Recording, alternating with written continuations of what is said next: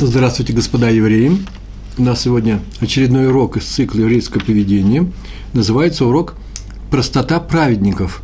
То есть простота, в смысле скромность. Скромность людей, которых мы называем праведниками. Ну, надо такое маленькое вступление. В нашем, нашей серии «Еврейское поведение» мы рассказываем, вообще истории рассказываем про праведников, про праведников нашего народа и про мудрецов праведных. Понятно, что не все мы можем и не всегда мы можем вести себя так, как они, но они для нас являются ориентиром, эталоном поведения. Э, как и то же самое можно сказать про наших працев в, э, в педикнижии, в Торе. Нам так трудно себя вести, не всякого сомнения, но они есть идеал э, нашего народного поведения, можно сказать. Так что будем стараться.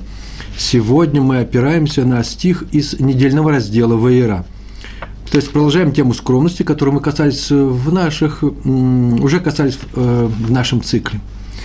Развернутое заглавие для нашего урока можно, можно э, дать такое.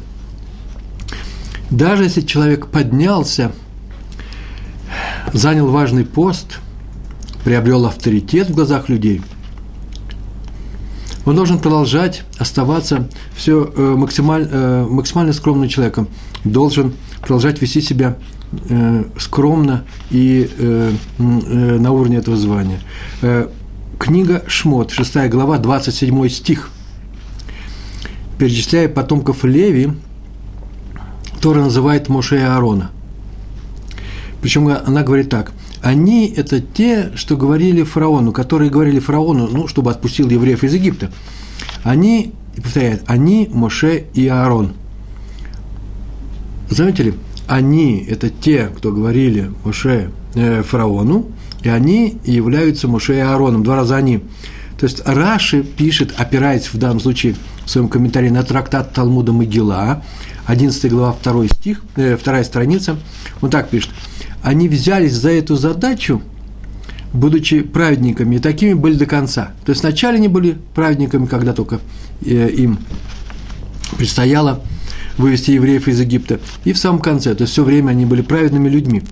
Отсюда, э, отсюда учат наши мудрецы в нескольких местах, что несмотря на то, что Аарон и Моше получили власть над народом из рук Всевышнего, они оставались праведными и скромными, какими были с самого начала. Ну, начнем с притчи. Вот я решил начать с притчи, потому что она, так сказать, хорошо вводит нас в тему – Притча из жизни Раби Акивы. Не про Раби Акиву, а из жизни Раби Акивы. Пошел он однажды на рынок, так написано, продавать э, жемчужину. История о том, как она появилась у него, не приведена. Главное, что он ее хочет продать. К ней приценился, начал прицениваться один нищий и уговорил мудреца, а в конце концов, пойти к нему домой и сказал, что там дома я тебе заплачу деньги, которые ты просишь.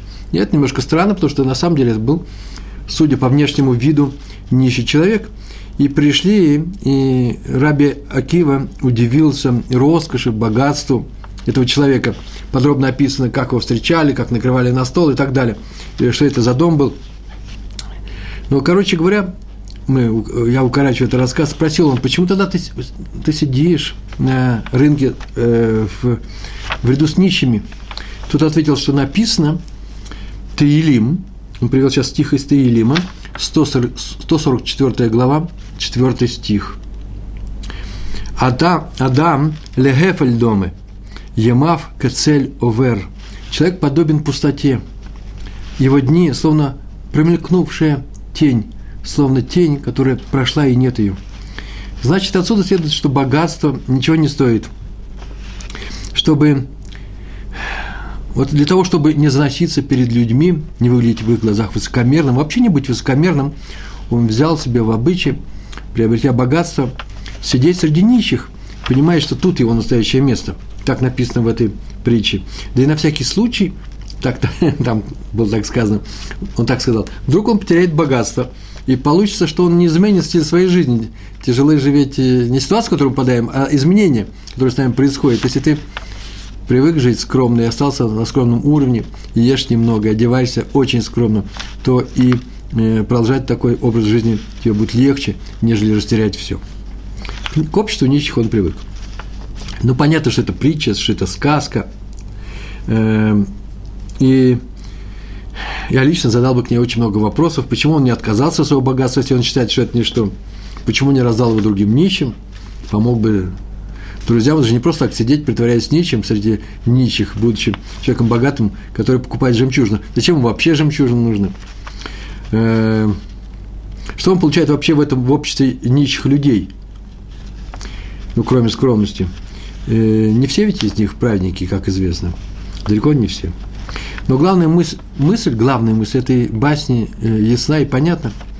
Каких бы высот ни достиг человек, он должен знать, что достиг он их только благодаря Всевышнему. А поэтому его настоящее это место среди простых людей. По крайней мере, среди тех, которым нечем гордиться. Вот эта вот мысль очень нетривиальная. Называется «не гордись собой». А отсюда будет следовать, не смотри на, следует, не смотри на других свысока. Не гордись собой, не заносись. Расшифровываем. Не гордись ни одним своим якобы достижением, ни богатством, ни богатством, ни славой, ни уважением, которое, тебя, которое тебе оказывают окружающие тебя люди, даже своими способностями и качествами, ну, такими как интеллектуал, а интеллектуальными качествами, духовными, тоже не гордись. Смотрите, мол, какой я скромный, люди – нет у тебя таких достижений и успехов, которыми можно было бы оправдать свою гордость. То есть я не просто горжусь собой, я не просто так смотрю сверху вниз, у меня вот реальная вещь есть в моих поступках или в моих руках. Оправдать свою гордость, свои отличия от других людей, отличия хотя бы. Э, извините за выражение, просто спесь, то, что высокомерие, да, называется по-русски спесь. Тора не любит спеси, не в, не, в любом ее проявлении, и не, прощает ее никому. Особенно тем, достигли высот, признания от людей. Неважно, как достигли, долгим трудом или случайно, получили в наследство, и на самом деле просто много учились для того, чтобы э, занять ту позицию, к которой они пришли. По Торе спесь, спесь, высокомерие – одно из самых отвратительных качеств. От этого качества надо отказаться – этого качества в человеке не должно быть ни капли. Но я от себя добавлю, что даже, я не знаю, тяжелые слова можно добавлять, где добавить, добавлю, что даже гордиться своей национальностью э, тоже не стоит. Такой э, гордости своей национальности не должно быть. Я знаю, что это немножко странно звучит, но так написано в наших книжках. Я не лучше других людей только из-за того, что я еврей. Как не лучше из-за того, только из-за того, что я культурный человек, воспитанный, э, начитанный, скромный, называйте любые положительные эпитеты. Все это приходящие качества, и не ими определяется уровень человека. Вот что самое главное. Я сказал, я не могу э, гордиться тем, что э, я скромный человек. Не, не скромностью определяется уровень человека. Как раз и скромностью тоже. Но раз ты ставишь это качество как некоторое отличие себя от других людей, то это уже не скромность. Почему гордость плоха, а высокомерие плохо? Потому что гордость, высокомерие – это же не что иное, как уже, уже осуждение других людей. Я их оцениваю и приговариваю к тому, что они ниже меня. Этого не должно быть. Вот наши притчи богач боялся стать другим, как все богачи, не таким, как все простые люди.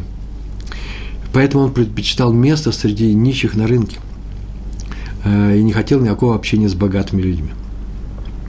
Ну так, в притче, в этой притче был, кстати, приведен еще один аргумент. Э, причина несколько необычного поведения этого богача. Один стих только, он э, произнес его, как говорил с раби, с раби Акивой, из книги Малахи, пророка Малахи, вторая глава, там так сказано, «Разве не один Отец у всех нас? Разве не один Бог нас всех создал?» Достаточно причин. Ну, а сейчас будем раскрывать нашу тему. Эта притча закончилась.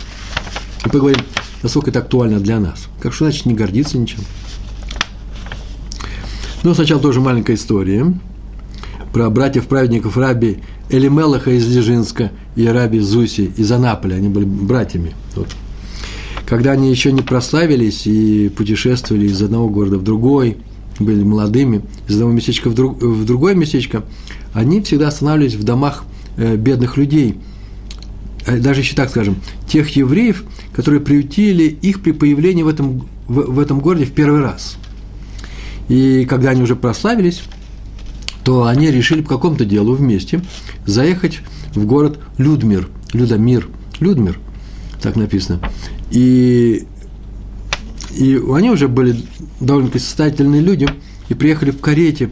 Но остановились они, поскольку до этого в этом городе останавливались у одного бедняка, приехали к нему. И на этот раз они приехали в карете, повторяю, и им на встрече, по их при, об их приезде знал весь город.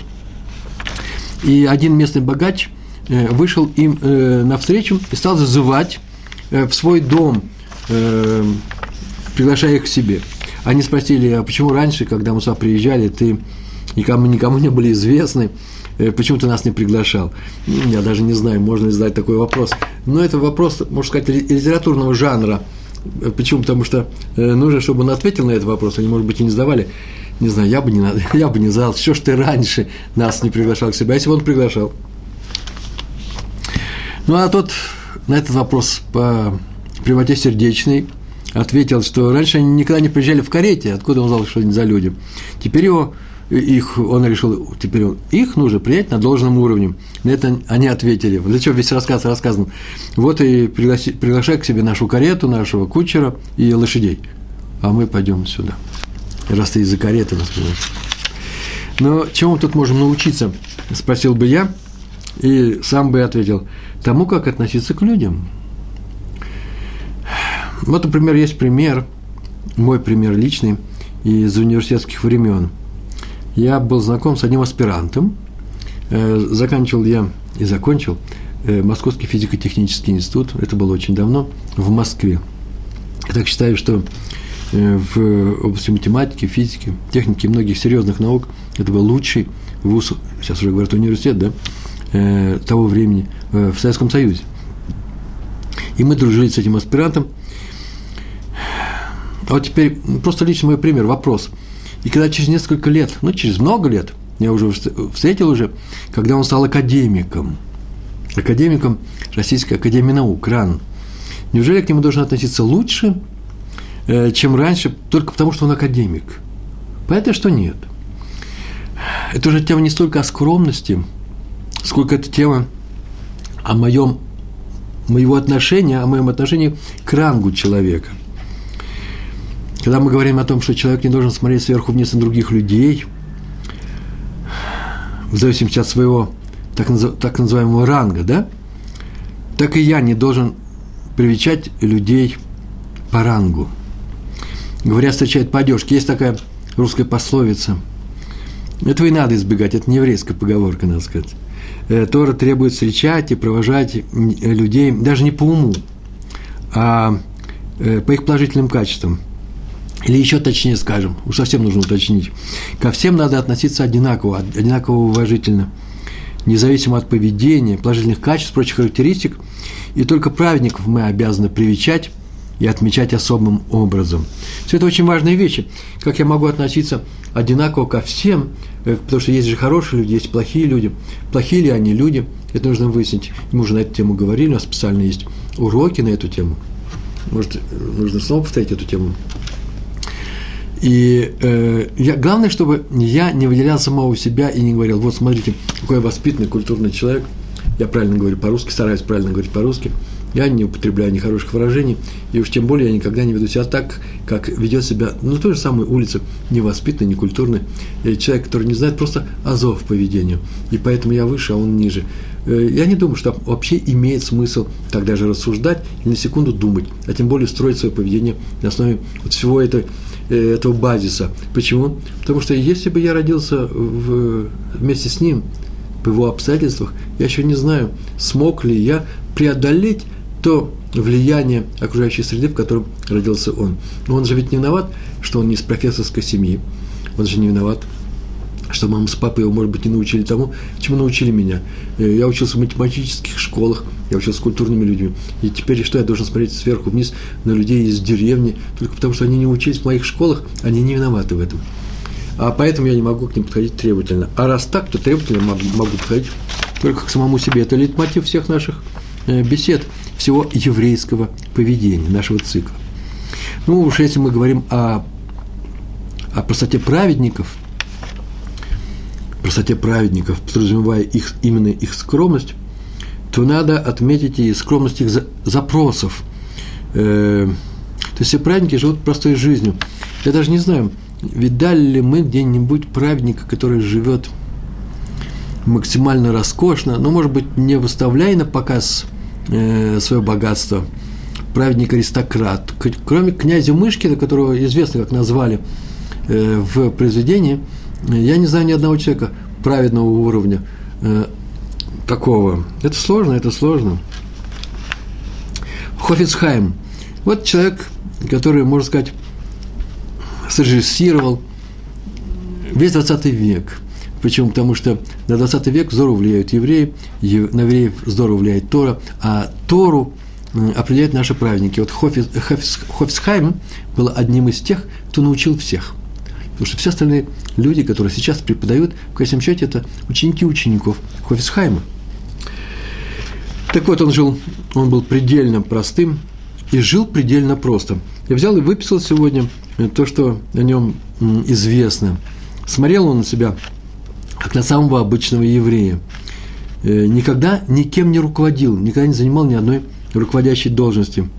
Готов был служить каждому, независимо от того, от, э, каким весом обладает этот человек в общине. Одевался тоже самым обычным образом. Говорят, носил простую шапку, кепи и большие спаги, безразмерные вроде. Но ну, это Литва, конец 19 века, начало 20 там другой обуви, наверное, не было. Главное, что он чурался любых украшений. Я не говорю украшения, там, колечки разные, а любого изыска э, и в мебели, в одежде, обстановке, во всем. У него в квартире были, были просторные комнаты, большие комнаты, это да. Но все они были не заставлены мебелью, стояли огромные, обратите внимание, не крашеные э, скамейки, и такие же столы, так, чтобы много народов, народу могло войти здесь и разместиться. Некоторые, некоторые моменты так оно и происходило. И э, минимум мебели – это то, что характеризовало его дом. Все было готово для приема очень большого количества людей, повторяю. Кстати, вот э, байка, ну, байка – такой рассказ.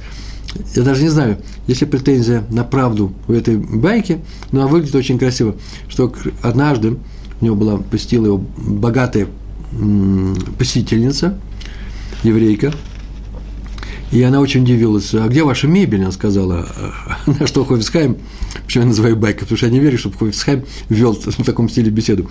На что, где? Хофисхайм спросил, где ваша мебель? Как где? Моя мебель? Ну, она у меня дома. А почему не с собой она у вас?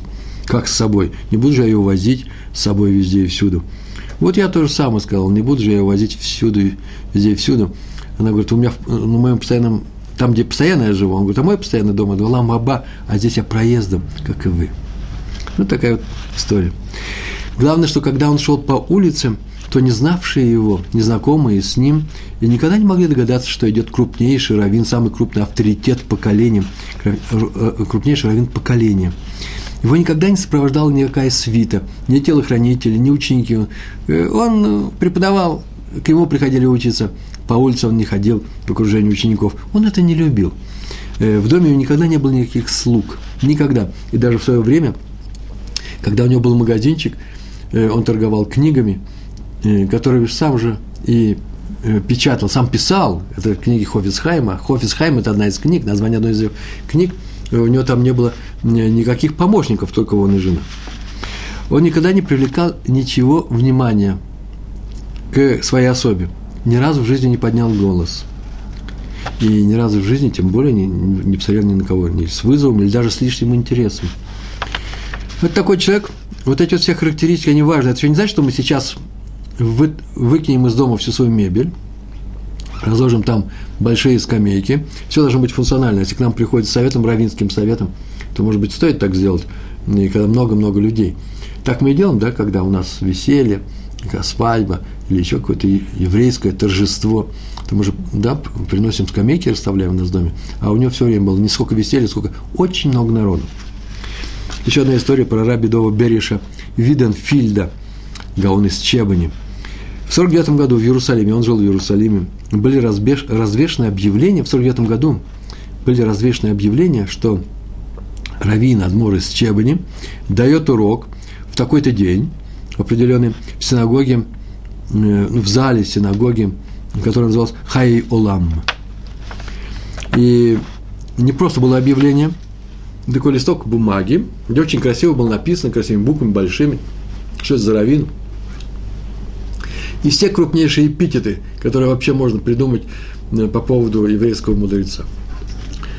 И э, на следующее утро, на утро, он должен был молиться на внутреннюю молитву, шахрис, в своей синагоге Кегаль Хасидим, где он молится уже очень много лет, и ни, ни разу не опаздывал, кстати, заметим.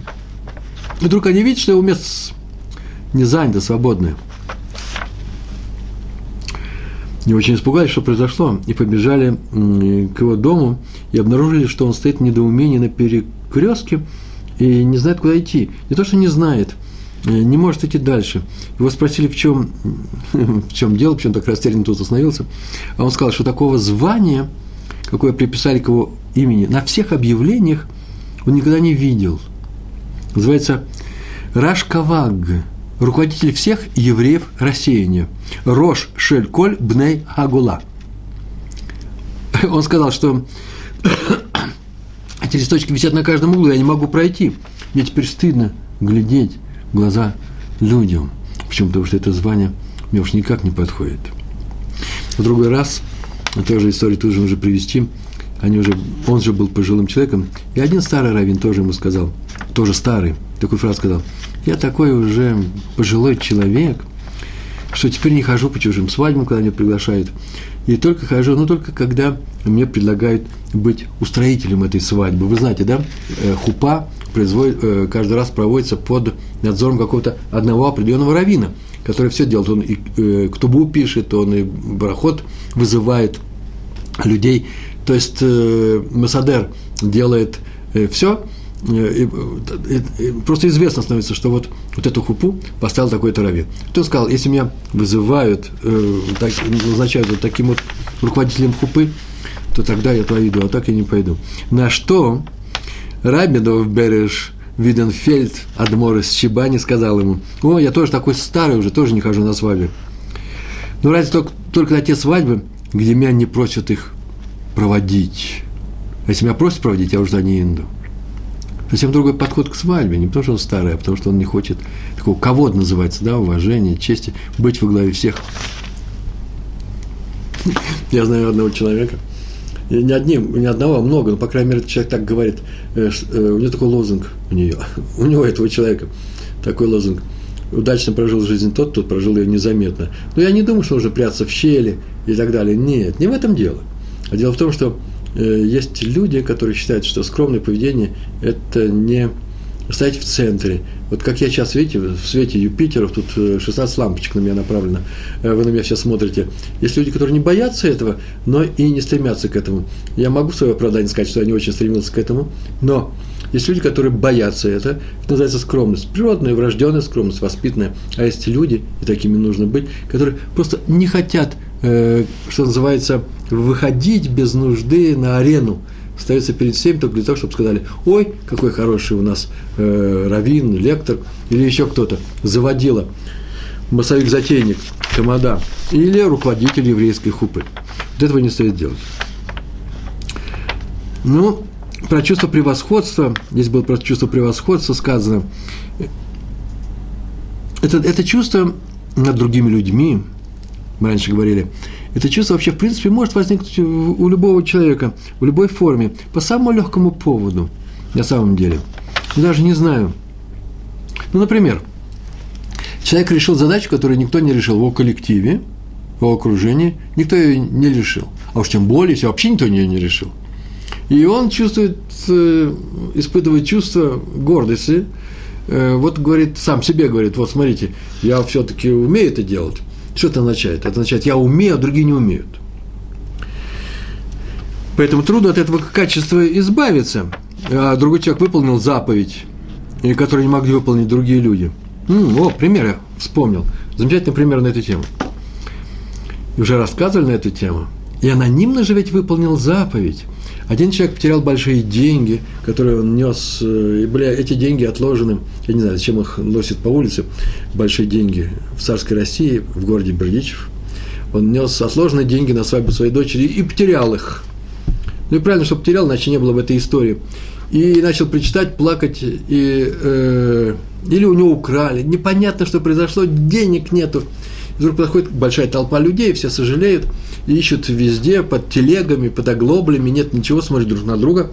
Нету ли здесь у нас какого-нибудь воришки известного, нет, в этот раз их здесь нету.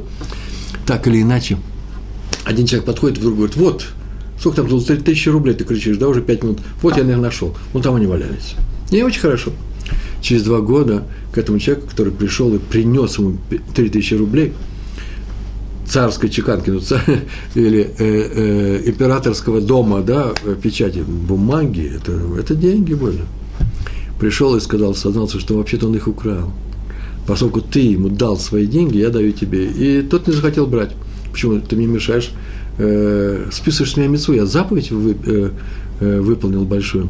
И пошли они к э, Раву Ицак Леви, Ле, извините, Леви Исак из Бердичева, чтобы он решал, э, кто из них должен э, брать эти деньги или не брать. Ну, наверное, конечно, нужно взять. Будет ли за ним, за ним эта заповедь или не будет выполняться? А вот теперь я спрашиваю вас. Вот этот человек, он что, не испытал такой гордости? Ух, я сделал эту заповедь. Возможно, что он сделал только потому, что вообще нужно помогать другим людям. У него есть такая возможность. Он видит горе. Он состоятельный, может быть, человек. И поэтому он решил помочь этому человеку. Да еще и выполнил заповедь. Замечательно просто. А возможно, ой, я не знаю, я удержался бы от этого чувства. Вот какой я. Сказал бы я сам себе, никто же ведь не знает. К своей жене осознался бы.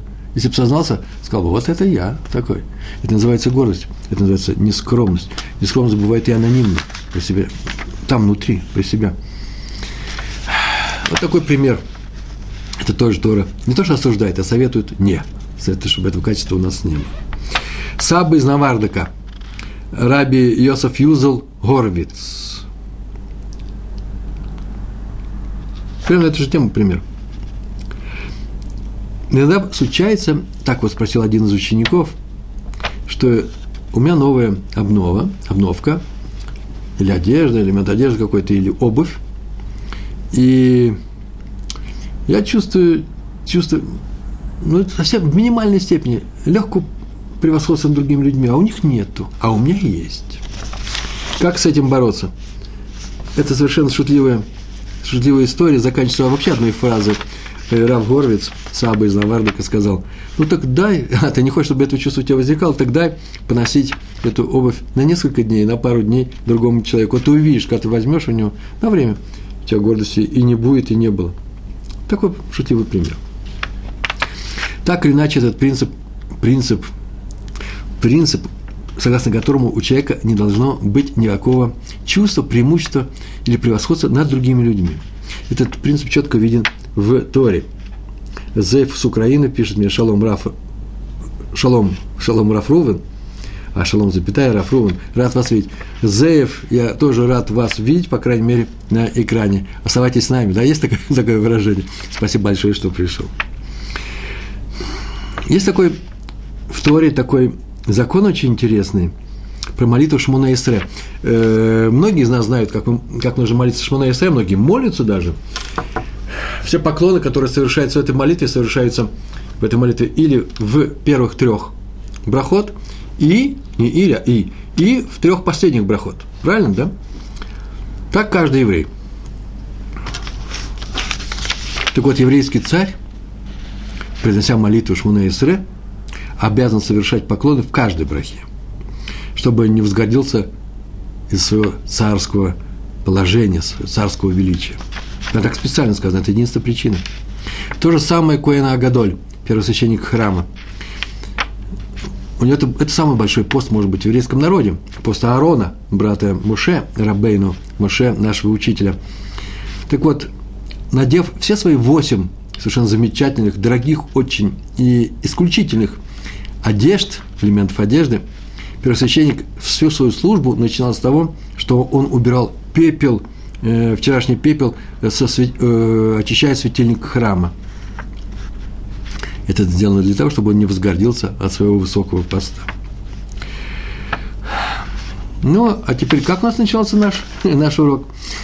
Даже если человек поднялся, занял важный пост, все равно он должен продолжать себя вести максимально скромно. И до этого должен был максимально скромно вести, да, заметили? Так вот, примеры на, на эту тему. Человек, вознесшийся из простых в важные люди, выбившиеся, в, получивший высокий пост, вообще-то он тоже рискует потерять свою скромность. Один портной, это написано в Мидраш Шира Аширим. Мидраш на э, книгу Шира Аширим из пророков, да? В, в Танахе это третья книга, пророки. Один портной, Хаята, жил в городе Цепоре. Это здесь, в Израиле. Не помню, вывесил ли я где-то э, свой фильм. Э, э, фильм назывались, и фильмы, а ролики, которые показывались по каналу «Культура» 10-12 э, лет назад. И там у нас был один сюжет 5-6 минутный про Цепоре. Даже будет посмотреть. Надо его вывести. Э, жил в городе Цепоре. Его пригласил правитель страны, ну, римский правитель, понятно. И написано Мелах, я боюсь, что это вообще-то был руководитель э, провинции Сирии, или какие там были области в то время в наших местах, крупный правитель – во время беседы или общения портной ему понравился, на самом деле был очень хороший человек. Сейчас увидим, что очень хороший человек.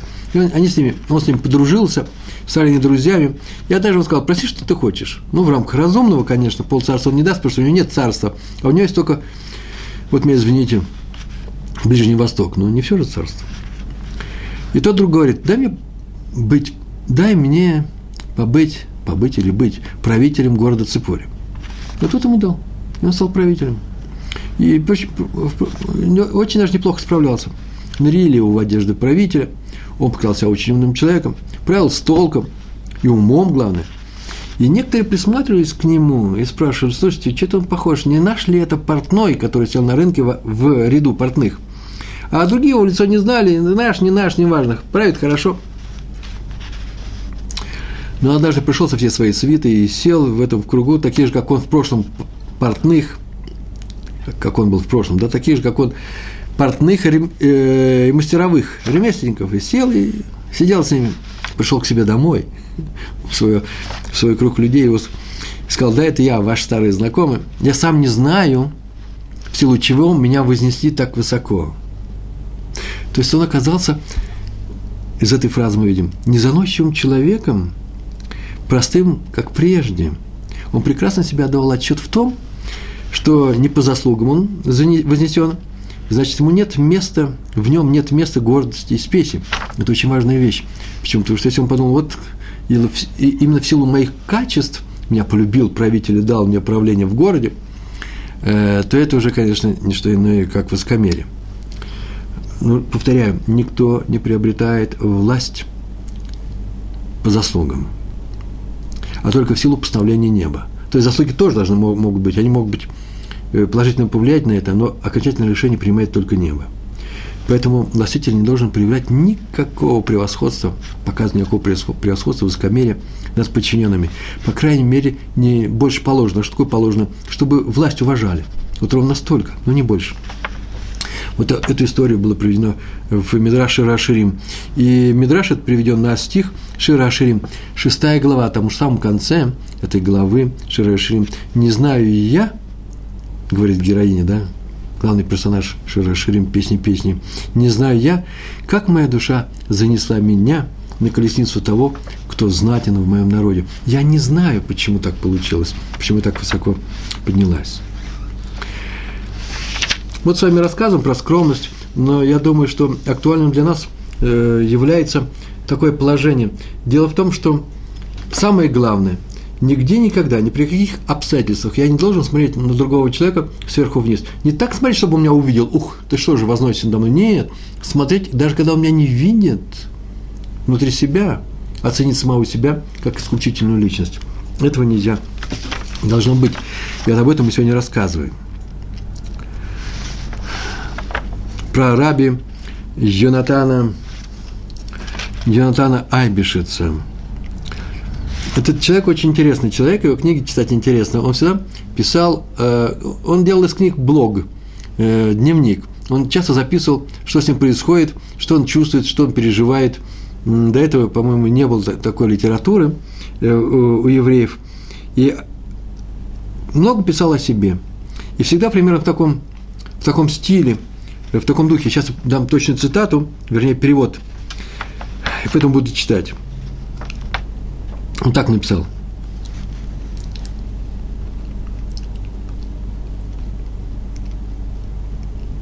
Тут мне просто иногда приходят на экран всякие вопросы.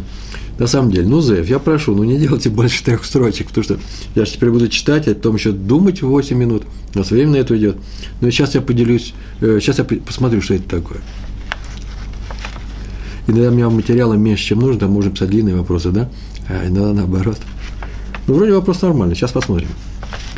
Так вот, Раф Йонатан Йонасан Айбишец написал, каждый раз, когда я приступаю к учебе, а он учится каждый день, это Раф, крупнейший раввин, каждый раз, когда я приступаю к учебе, нахожу в себе множество недостатков. Главным образом, бахухматом, бахмати, в способности мыслить, в своей способности мыслить. Потому что над чем бы я ни стал размышлять, я всегда нахожу вопросы и проблемы без ответов. Мне трудно ответить на эти вопросы. Я не умею, я не знаю ответов на эти вопросы. Я плачу и рыдаю, ибо в глазах людей я известный мудрец, в то время как я не такой. Спросите меня, я не знаю, как ответить.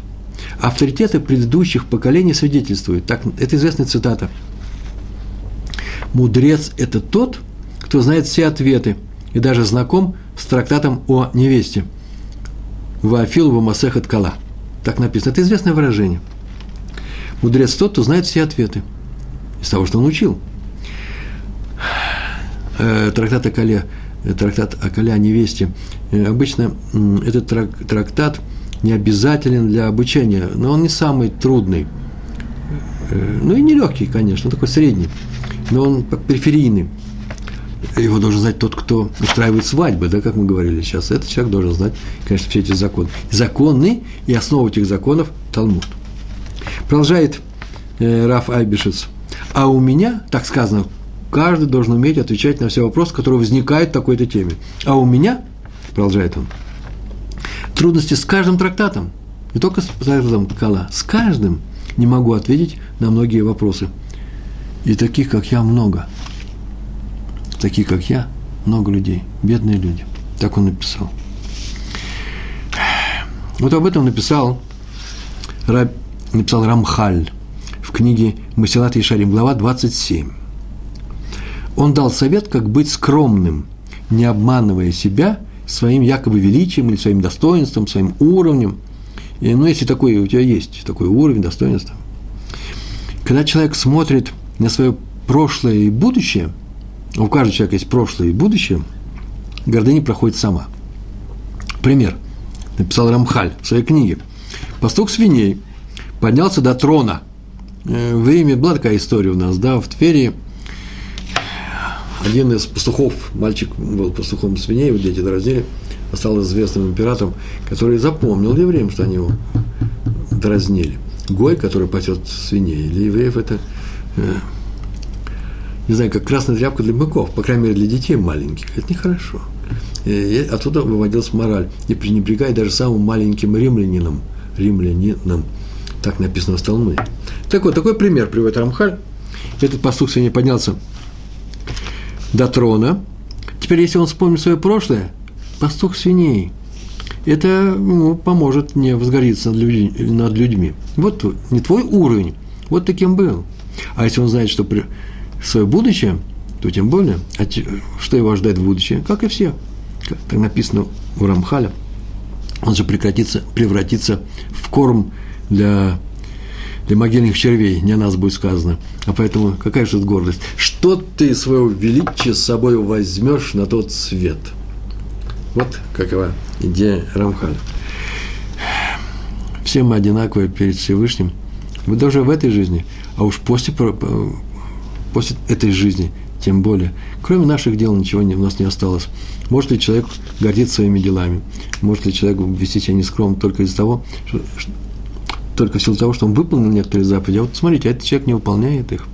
Я думаю, что это тоже не очень удачно, потому что заповеди ведь многообразны, и одна из заповедей – любить других людей. А когда я говорю «я выполняю», а он не выполняет, то называется, что я, что я делаю? Я его не люблю не выполняю самую главную заповедь. Что же такое я выполняю? Э, вопрос о том, ну ведь есть же люди, которым, э, ну не могу же я любить всех, есть же люди, которых нужно ненавидеть, ненавистники Торы, люди, которые хотят, ну я не знаю, э, уничтожить евреев, люди, которые хотят отдать Эрец Исроэль нашим врагам, много разных людей. Их же надо ненавидеть. Ой, я не уверен. Ненавидеть нужно Амалек, это отдельный разговор. Этих людей, может быть, нужно с ними э, что-то делать.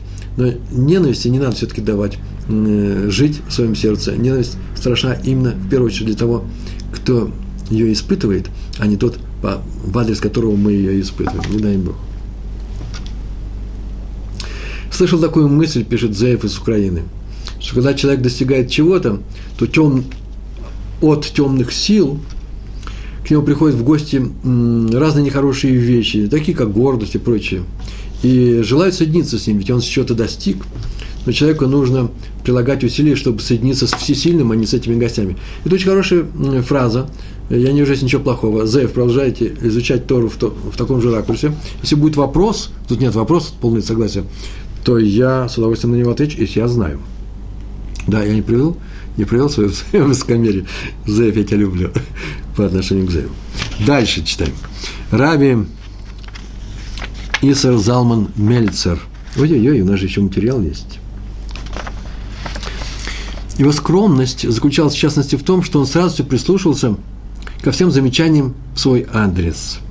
Когда он выпустил в свет первый том своей книги, э, которая называется «Эвен Гаэзель», то он передал экземпляр крупному знатоку и талмудисту Раби Шимшину Полонскому.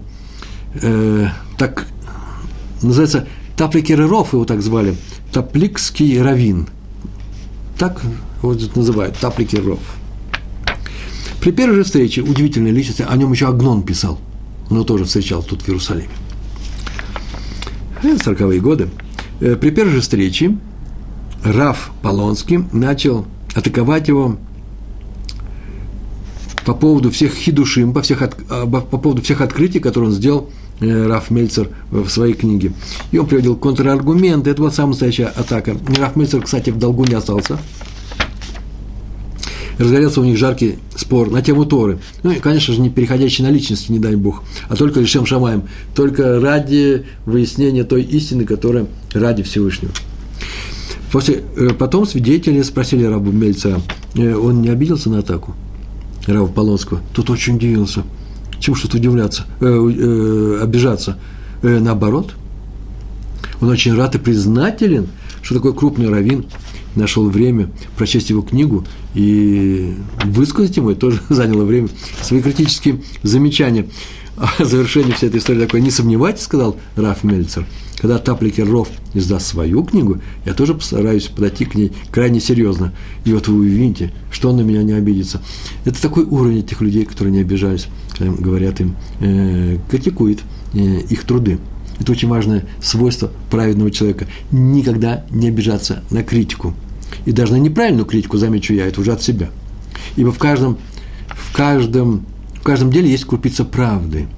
Э, а если человек, как мы думаем, на сто процентов уверен, э, что, э, я, я уверен, что на сто процентов не прав в своей критике против меня, то тем более нельзя обижаться. Потому что критика же пустая, Зачем же мне приходить в большое расстройство, если он ошибся? Это в конечном счете его ошибка. Но я думаю, что это не так. Обычно вся что-то есть в любой критике. Посмотрите, как следует. Нельзя сказать, ты не прав полностью. Тобой руководит зависть или тобой руководит желание э, показать самого себя. Это не наше дело оценивать других людей. Наше дело оценивать самих себя. Главное, чтобы мы не руководствовались вот этим единственным желанием показать самих себя. Адмор из Островца. Островец, я не знаю как, в родительном падеже. Островец или Островец в Беларуси, это недалеко от, э, от Гродно. северо-западный угол Белоруссии, а значит, это раньше была Лита, Литва. Так вот, Раби Мейль Ахиель Ольшток, Гольшток, Гольшток, некоторые говорят Гальшток, Гольшток.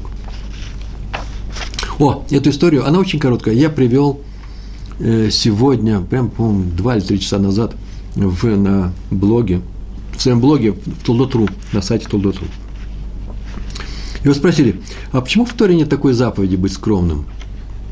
Не обманывать есть, э, не воровать есть, не мошенничать есть, много чего есть, а заповедь такой нету. Но он ответил, если бы была такая заповедь, то всегда нашлись бы такие, такой человек или такие люди, которые сказали бы, я вообще-то большой человек, состоялся я, но я скромен только потому, что так предписывает Тора. Вот Тора предписывает, я скромный, а если бы не было этого предписания, можно было бы этого не делать. То есть, не будь приказа Торы, эти люди не были бы скромными. В то время как на самом деле человек должен быть скромным даже без приказа, без специальной заповеди на этот счет.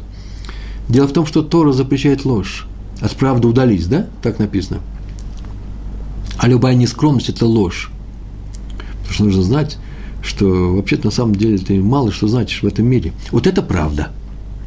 О том, что ты значишь не очень-то много. Не преувеличивай свою значимость. А в другой раз, вот что я написал. О, его спросили на ту же тему примерно. Почему мудрецы говорят, будь скромным, как Елель, Елель Азакен? Что тут трудного быть скромным, как Елель? Ну, в том смысле, что э, ведь Э, все, наверное, люди не равны по величию, по статусу, но равны по скромности. Когда возносится человек высоко, ну, может, все люди разные становятся, когда они очень скромны, скромность – всегда, так сказать, нулевая отметка, самая низкая. Почему же нужно быть скромным, как Елель? Он скромный, я скромный. Скромность, она одинаковая. Как бедность, когда нет денег, это все одинаковые. Это мой комментарий. А он ответил, вот послушайте, если бы нам, если бы нам сказали, будь мудрым, как Елель, но это было бы явно невыполнимой бы задачей. Трудно быть таким мудрым, как был Елель. Вся Тора, которую мы получили, получили от Елеля. От его учеников получил Тору Елеля, от его учеников получили Тору Раби Акива, а мы от Раби Акивы. Это мой комментарий. То же самое, можно сказать, если бы нам сказали, будь праведным, как Елель. Трудно быть праведным, как Елель. Это очень высокий уровень праведности. Один из самых максимальных. Нам, но нам сказали, будь скромным, как Елель. И это как раз выполнимо. То есть мы на таком уровне, что вот достичь уровень скромности Илеля мы можем. То есть, вообще-то, нам это по плечу, это наш уровень, наш потенциал. К этому нужно стремиться. Это наш уровень. А раз так, если это наш уровень, то какие огромные усилия должен был сделать Илель, приложить Илель, чтобы спуститься с своего великого уровня до нашего уровня. Вот это и называется быть великим скромником. Могу повторить все. Это наш уровень скромности Илеля. Просто он очень высоком уровне сам, этот праведник, и ему трудно выступить против этого желания – себя показать. Вы знаете, да, чем выше человек в своей праведности, тем больше у него яцерара. Примеров сейчас просто у нас нет, э, у нас осталось 10 минут, нет времени. Я бы сейчас привел очень много примеров. Почему человека хорошего, нормального, а так и все равно подмывает показать самого себя, когда на самом деле все к нему с большим уважением относятся. Я проверял на эту тему Раби Сака Зильбера Зацаль. Э, вы знаете, вот даже нигде никогда приглашают его сесть в президиуме, не приглашают, абсолютно все равно. То есть ну, совершенно удивительная вещь. И иногда я начинал думать, да понимает ли он вообще, в каком мире он живет? Может, он вообще ничего не понимает. Умнейший из людей – как оказалось. То есть, когда ты с ним учишься, ты видишь умнейший из людей, все прекрасно понимает, видит насквозь человека. А вот это отношение, э, богатство, э, престижность, э, уважение кого-то, как будто бы их нету, вообще их нету. Настолько для него это естественно. Но все равно это тяжело. Так вот, насколько же должен был Илель, великий праведник, опуститься в, своей, в своем величии, чтобы достичь нашего уровня скромности. Поэтому мы его называем высоким, э, э, великим скромником. Но на эту же тему еще, у нас сейчас осталось совсем немножко времени, написано в трактате «Брахот». В свое время я переводил на русский язык. Прямо сейчас я взял, и когда готовился к уроку, взял, скопировал э, на, на иврите и, и русский перевод. Это мой русский перевод. Я за него отвечаю. Брахот, лист 6, страница 2. У этого листа две страницы, первая и вторая, у каждого листа так. Амар Раби Хелбо, Амар Раф Гуна. Сказал Раби Хелбо, что так сказал Раф Гуна. Что он сказал? Коль хаковея маком литфилато, каждый, у кого есть постоянное место для молитвы, для того, чтобы молиться, Элукей Авраам б Эзро. Бог Авраама ему поможет.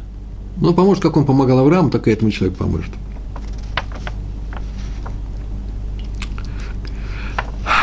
Укшемет, а когда этот человек умирает, омримло, говорят о нем, эй, она в, увы, покинул нас скромный человек. Эй, эй, хасид, увы, ушел благочестивый. Металмида в шель Авраам Авину. Тот, кто был из учеников нашего праца Авраама.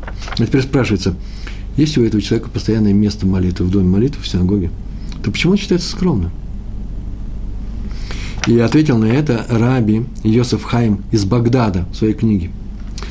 Известно, что в большинстве синагог, так, по крайней мере, было раньше, сейчас это в меньшей степени, э, но все равно, и сейчас это наблюдается иногда, закреплены места за людьми. Причем не просто закреплены, где купили, там купили, и там всю жизнь живешь. Сейчас в ашкенадских общинах именно так, и раньше тоже было по-другому, а именно, кто более уважаем, у того места впереди – ближе Корона Акойдыш, э, к тому шкафу, где хранятся свитки Торы. Так называлось это место Мизрах, Мизрах.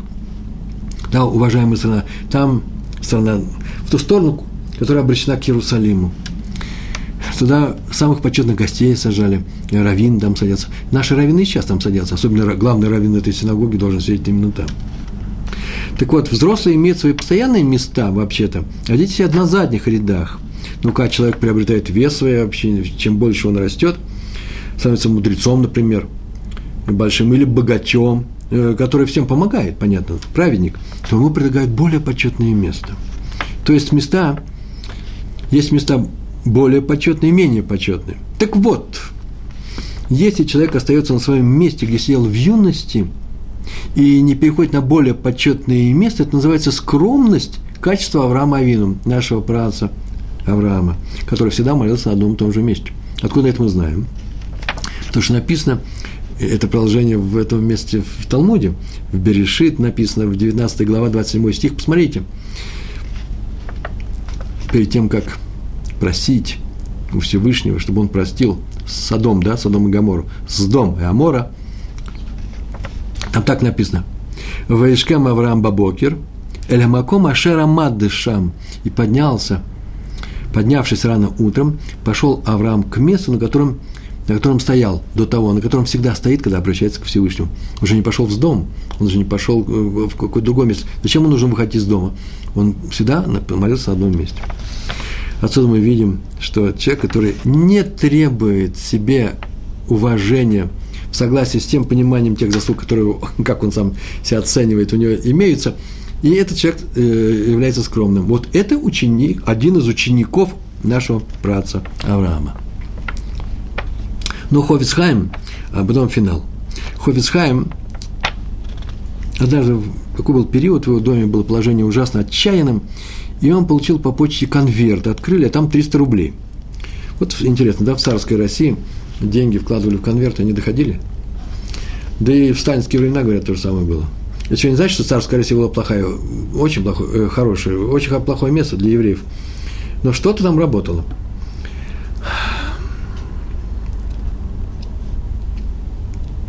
Вот Гена вспомнил э, историю про синагогу, где в Шабас места менялись, и первые ряды становились последними. Я не слышал об этом, надо подумать, что это такое. Э, пожалуйста, э, поподробнее напишите мне, пожалуйста, в блоге, в одном из блогов, э, что это такое и где эта история. Ладно? Спасибо. Так вот, ему было тяжело, и один из известных филантропов тому времени прислал ему 300 рублей, большие деньги.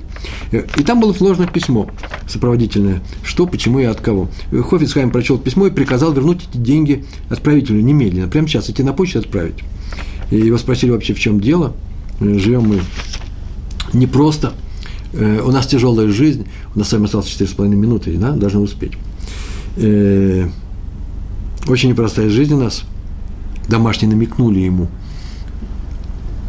А он сказал, вот я прочел это письмо, э, и таких восторженных эпитетов, мы уже говорили сегодня про эпитет, да, э, Равы из Чебани, а тут про э, Хофицхайма, таких восторженных эпитетов о себе я никогда не слышал, что я и самый умный, что я и самый добрый, что я самый великий, и все это только здесь не написано. И я ни с одним этим словом не согласен, но это не важно. Главное, что этот человек считает меня великим. И в силу этого, именно поэтому он шлет нам эти деньги. Если бы он знал, что я не такой, очевидно, из этого письма следует, он нам бы их не выслал. А раз так, то я не могу взять эти деньги. Почему? Потому что здесь есть элемент кражи, кража сознания, да? Он ошибается, думая, что он посылает такому, как он написал. Я совсем не такой. Потребовал, чтобы тут же обязательно, срочно пошли на почту, отправили эти деньги. Кто-то пошел на почту, и он успокоился только тогда, когда пришли и принесли ему квитанцию о том, что эти деньги отосланы. Ну, у наш, наш урок нужно заканчивать. А закончить я его хочу совершенно нестандартно. Про равина. Кто такой равин? Помните, мы несколько раз говорили о том, каким должны быть раввины. На самом деле, каким должны быть мы. Просто раввины – это высокое качество да, нас самих. Э, мы не можем сравниться с раввинами по их знаниям Торы, по их ответственности. Э, ведь раввин же который изучает Торы, всю жизнь он изучает Тору, помогает еще и Всевышний, небеса ему помогают во всех его делах, потому что есть такое правило, что скажет праведник, что скажет мудрец праведник, то небеса и делают. Поэтому мы не можем с ним сравниться, но стремиться к этому идеалу мы должны, потому что в еврейском народе всегда идеал еврейского поведения, это наша тема еврейского поведения, это именно мудрец, это именно равин. Так вот, мы в свое время давали определение, кто такой равин. И, по-моему, Э, аддитивные функции, накапливаются у нас некоторые свойства, которым раввин должен обладать. Три свойства мы в самом начале, на одном из первых уроков наших, ой, когда это было, три года назад, э, вывели, два с половиной, раввином может быть только очень умный и знающий человек, знающий Тору, крайне умный и знающий практически все. Мы сегодня говорили об этом. Даже трактат Э, про невесту да, должен знать, да, должен уметь ответить, знаете, не просто знать. Мой компьютер знает больше любого равина, наверное, он вообще все знает. Там все данные на теклиторе, на, на дисках, э, э, все книги собраны на, э, наши, еврейские. Но уметь ответить на любой вопрос, который возникает у человека, когда он э, изучает этот трактат или, э, или встречает в жизни приложение того или другого закона – еврейского закона на данную тему, он должен уметь э, ответить. Это требование к раввину. Быть очень умным и знающим. Второе свойство. И это важное свойство, может быть, самое главное, с этого нужно было начать. Он самый умный, самый, он очень добрый. Равин должен быть добрым. Самая главная заповедь – «Вагафтали раях камуха» и «Люби ближнего к самого себя». Это у равина. И третье у нас правило было, он должен быть так, э, таким же, как он, должно быть его окружение, как он сам – чтобы не был праведник, а вокруг него банда. Э, ну, такие странные люди. А вот теперь можем добавить четвертое свойство. К доброте нужно дописать его, да? Он должен быть очень скромным. Никогда сверху вниз ни на кого не смотреть, никакой высокомерия, никакой спесь, даже внутренний. Ну, важное замечание нужно э, обязательно сказать, вся его добавляю. Если на наш взгляд какой-то равен не таков, как вот не таков, как нам вот кажется по этому определению, то, может быть, мы ошибаемся в нем, или, по крайней мере, это не наше дело. Повторяю, если, на наш взгляд, это не так с нашим раввином, то это не наше дело. Или мы ошибаемся, или это наше испытание с неба, этот раввин. Так иначе не наше дело даже делать замечания.